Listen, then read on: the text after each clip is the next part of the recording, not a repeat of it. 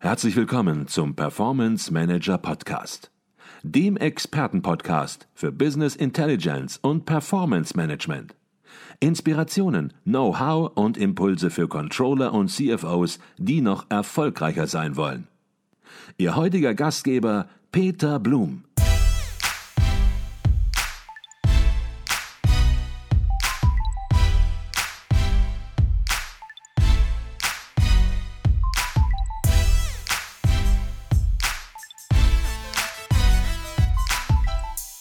Herzlich willkommen im Performance Manager Podcast. Mein Name ist Peter Blum.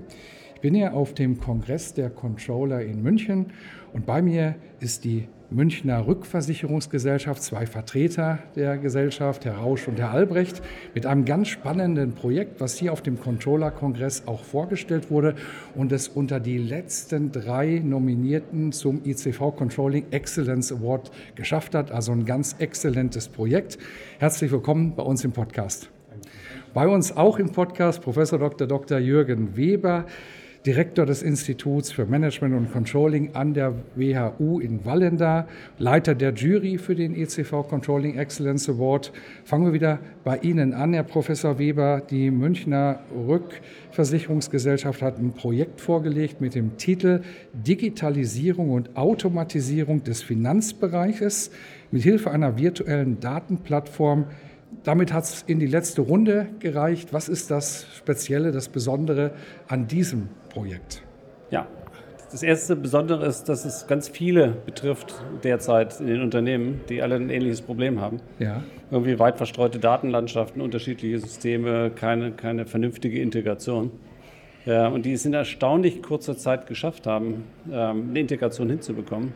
Eben durch dieses Konzept, nicht die Daten alle schön zusammenzuschaufeln in ein System zu packen, sondern die Zugriffe letztlich äh, im, im Griff zu haben und dementsprechend immer in Echtzeit auf diese äh, Daten zugreifen zu können. Das ist deutlich eleganter ja, und es geht auch deutlich schneller. Und es ist schon erstaunlich, wie schnell sie es dann wirklich hinbekommen haben. Mhm. Also insofern ist es eine mustergültige Lösung. Okay, ist ein Projekt im Finance-Bereich, so habe ich das verstanden. Ähm, Herr Rausch, Herr Albrecht, vielleicht können Sie ein bisschen zum Projekt sagen. Worum geht es ganz konkret im Projekt? Was war Ihr Thema? Was ist der Nutzen des Projektes? Also für uns war der Nutzen, also ich komme aus dem Controlling-Bereich direkt und für uns ist der Hauptnutzen, dass wir viele verschiedene Datenquellsysteme bei uns in der Landschaft historisch gewachsenermaßen haben, aber natürlich nicht nur interne Daten analysieren wollen, sondern auch unternehmensexterne Daten. Und diese miteinander so automatisiert zu verquicken, dass Finanzprozesse automatisiert digital ablaufen können und auch automatisierte Ergebnisse zur Verfügung gestellt werden können, das gab es so am Markt nicht und deswegen haben wir uns dazu entschieden, durch einen glücklichen Umstand der mich in die IT geführt hat, dieses Projekt selber anzugehen und dann auch gemeinsam mit der IT zu entwickeln. Das heißt, es ist im Controlling gestartet worden, aber es ist eigentlich ein Joint Venture aus IT und Controlling und genauso arbeiten wir heute auch noch zusammen. Mhm. Okay, Controlling hat Ideen, IT ist dann hinterher mit beteiligt und wenn so eine Konstellation ist, dann treten meistens auch Herausforderungen auf, manchmal Themen, die man so nicht gesehen hat, Datenqualität möglicherweise, die nicht dem entspricht, wie sich das Controlling vorstellt. Was waren das für Herausforderungen vielleicht aus IT-technischer Seite, die ja, besonders aufgefallen sind, die Sie meistern mussten? Erstaunlicherweise war die Zahl der Herausforderungen technischer Natur relativ gering. Das hat mich, ich komme ursprünglich aus dem Warehousing-Bereich, sehr überrascht, weil wenn man ein Warehouse aufbaut, äh, die Datenflüsse äh, modelliert, hat man immer die Schwierigkeit äh, der, der Datenqualität, Datenharmonisierung und sowas. Dadurch, dass wir die Daten nicht nochmal zusätzlich persistiert haben, sondern einfach nur gesagt haben, wir erleichtern den Zugang zu den Daten dem Endanwender. Mhm. Und das ist der, der, besondere Aspekt, dass es für den Endanwender ist.